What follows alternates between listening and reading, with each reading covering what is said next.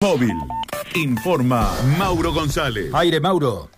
Bueno, eh, para contar eh, información que se ha dado en estas últimas horas y tiene que ver con unos ingresos que se han dado al hospital eh, José María Cuyen, en este caso tiene que ver con tres ingresos y los tres ingresos provienen de las cárceles. en este caso, uno de ellos es de Las Flores, un hombre de 27 años que ingresó a las 22 horas eh, con heridas eh, cortantes superficiales. Eh, y en este caso, después, a la una y media, ingresaron dos desde Coronda.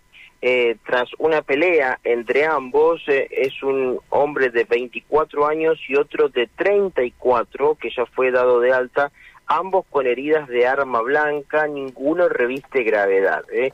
Eh, al respecto, lo que nos indicaron tiene que ver con una pelea que se ha dado en la cárcel de, de Coronda entre estos dos hombres, que derivó en eh, que ambos tengan que ser trasladados al hospital José María Cuyen alrededor de la una y media de la mañana. El primero se terminó dando en la cárcel de Las Flores eh, no están brindadas las causas correspondientes, pero lo concreto es que con heridas superficiales eh, solamente ha sido eh, dado de alta. Reitero, tres ingresos al Hospital José María Cuyen provenientes de las cárceles de Santa Fe. Muy bien, muchas gracias Mauro, gracias. ¿eh? Un abrazo, hasta luego. Chau, chau, volvemos en cualquier momento a las calles con Mauro.